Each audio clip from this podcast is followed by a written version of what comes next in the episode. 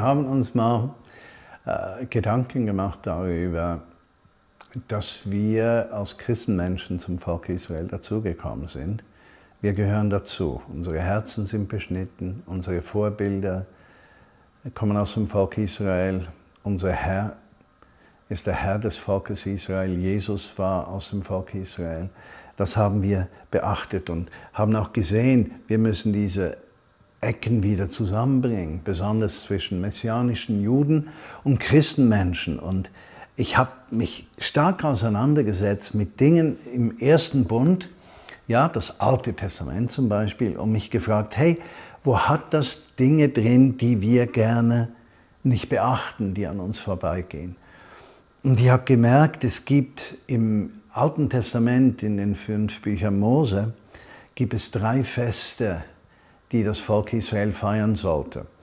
Und diese drei Feste waren in Jerusalem gefeiert.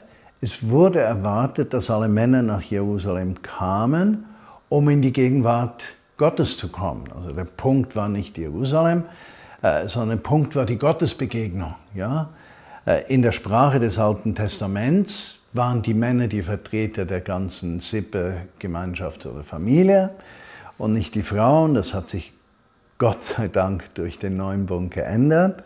Ja, aber diese drei Feste haben eine Bedeutung, die über den ersten Bund hinausgeht, die hineingreifen in die Geschichte des ganzen Volkes Gottes. Also auch derer, die sich Christen nennen.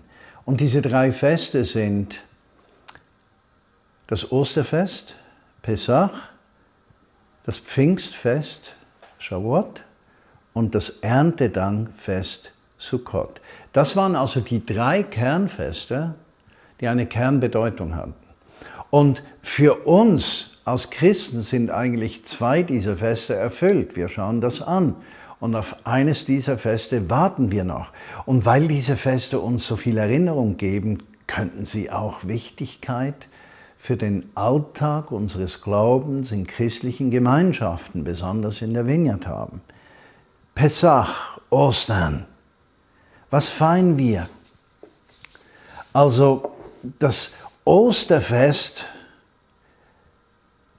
war für den Auszug aus Ägypten gedacht und die Menschen mussten sich schützen, historisch oder in dieser Geschichte, im Narrativ vom Auszug aus Ägypten, vor einem Engel des Todes. Sie mussten ihre Pfosten bestreichen mit Blut, mit Blut von Opfertieren. Sie mussten das Haus reinigen von jedem Krümel von Sauerteig, weil der alles durchwirkt, um sich vorzubereiten auf den Auszug aus Ägypten. Und im neutestamentlichen Sinne ist Pesach, das Osterfest, das ultimative Fest des Todes Jesu Christi und seiner Auferstehung. Oder mit anderen Worten, der Aufbruch des Menschen aus der Sklaverei, Narrativ Ägypten, aus der Sklaverei dieser Welt hinein in ein Leben unter der Führung Gottes. Und so, wenn wir Pessach oder Ostern feiern, haben wir immer die zwei Dinge. Das stellvertretende Opfer Jesu und die Reinigung des Volkes. Das zweite Fest, Shavuot, 50 Tage nach dem Auszug aus Ägypten, war das Fest, wo die Gesetzestafeln dem Volk Israel gegeben wurden. Ein Volk, das ein Gesetz hat, wird zu einer Nation. Sonst ist es eine lose Gruppe von Menschen, die aufgrund persönlichen Interesses miteinander unterwegs sind. Also das Volk Israel wurde zum Volk, als es von Gott den Rahmen für ihr Volksein empfang, die zehn, äh, die zehn Gebote.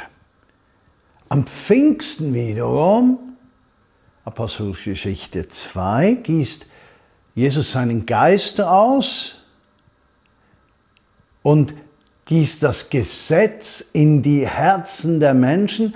Das Gesetz ist nicht mehr Buchstabe, das Gesetz ist in den Menschen hineingegeben und diese Menschen werden zu einem Volk, dem Volk der Gemeinde Jesu.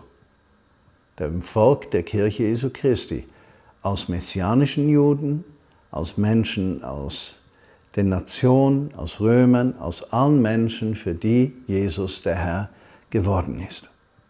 Und dieses Fest hat sich auch erfüllt, genauso wie Pessach. Für mich ist Pfingsten noch viel mehr verbunden mit diesem Freude, dass Gottes Schöpfungsgeist in diese Welt gekommen ist und durch den einzelnen Menschen auch Göttliches schaffen kann. Das dritte Fest, das Laubhüttenfest, das hat sich nicht erfüllt. Das Erntedankfest weist auf die Wiederkunft Jesu Christi hin, die Ruhe und Wiedervereinigung mit ihm. Das heißt, jedes Mal, wenn wir Sukkot oder Erntedank feiern, sagen wir, wir warten auf den Tag, wo Jesus wiederkommt. Und dieser Glaube, diese Verkündigung ist von größter Wichtigkeit, denn wir brauchen diese Hoffnung, dass wir nicht alleine sind in dieser Welt.